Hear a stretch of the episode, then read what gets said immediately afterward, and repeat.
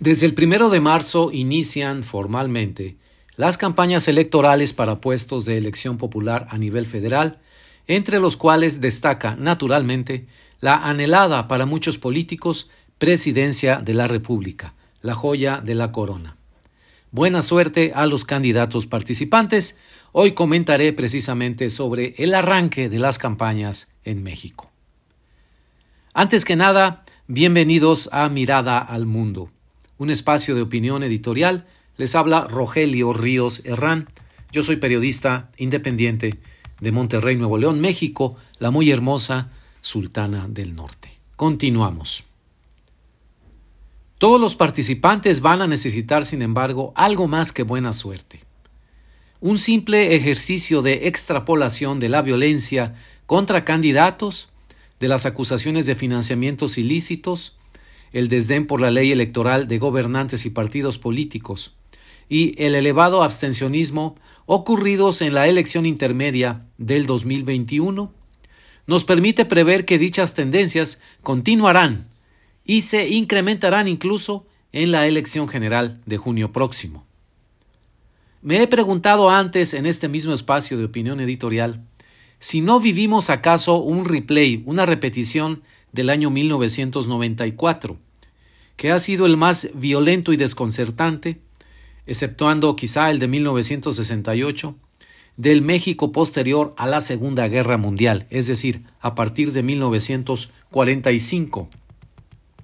No tengo la respuesta, lo confieso, pero hay nubes y sombras en el horizonte, como aquella canción Sombras nada más que cantaba Javier Solís allá en los años 60, que presagian un año electoral igual de violento que el de 1994. Les comento solamente algunas de estas sombras.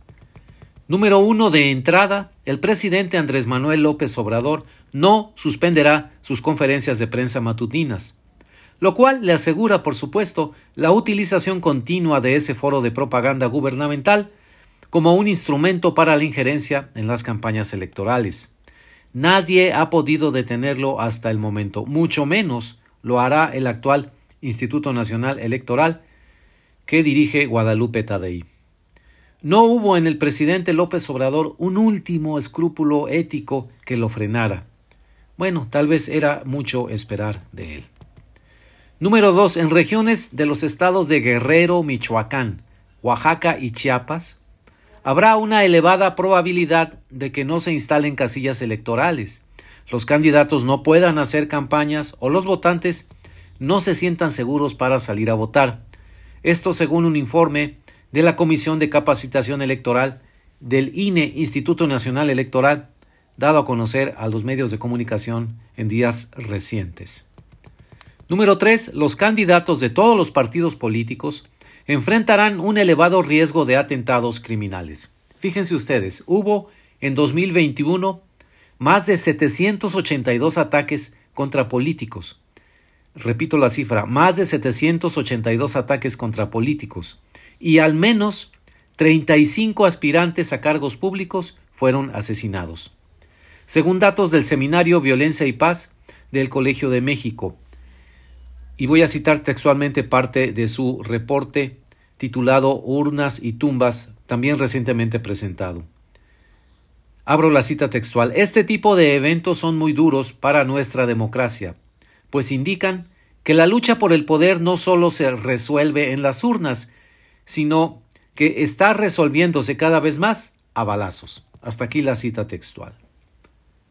Número 4. El dinero de procedencia ilícita, que es un viejo, muy viejo protagonista de la política mexicana, seguirá presente en la próxima elección.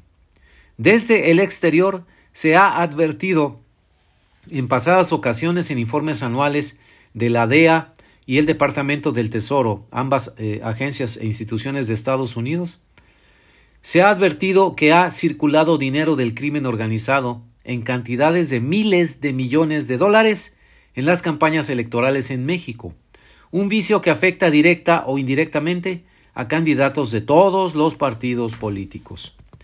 Número 5. Por último, pero no menos importante, la erosión constante de las instituciones políticas, los tribunales y de los organismos autónomos por parte del gobierno de López Obrador, nos ha colocado en este año 2024 en el punto en que los contrapesos tienen cada vez menos peso. Como me dijera hace poco un buen amigo, el doctor Jorge Calle Santillana, quien es profesor e investigador de la UAP, la Benemérita Universidad Autónoma de Puebla. Los contrapesos tienen cada vez menos peso. Entonces, ¿cómo vigilar y llevar a buen término una elección tan importante como la que viene cuando la división de poderes está hecha añicos por las acciones del actual gobierno? Dejo la pregunta abierta. Por más tentador que parezca a muchos ciudadanos ignorar o desdeñar las campañas electorales, no es la respuesta adecuada. Ni modo, a hacer de tripas corazón, como se dice en México en el refranero popular, y a prestar atención a lo que dice y hace cada candidato aspirante a la presidencia, al Congreso de la Unión y al Senado de la República, claro, en los distritos electorales que nos corresponden. Conozcamos a nuestros candidatos, a ver qué nos dicen. De entre el ruido, las fanfarrias y los fuegos artificiales, podremos distinguir como veteranos de muchas elecciones que somos los de mi generación, los 60 y más, lo esencial e importante de los mensajes y por otro lado, algo muy importante, las personalidades, virtudes y defectos de quienes pretenden gobernarnos, gobernarnos, perdón. Esta es la época del año, estimados amigos, electores o sobre todo mis amigos electores, en los que nos van a cortejar. Así que vamos a vender caro nuestro cariño con nuestros votos.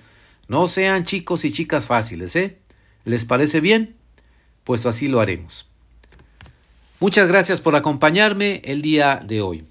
Les agradezco su presencia y nos vemos en la próxima. Hasta pronto.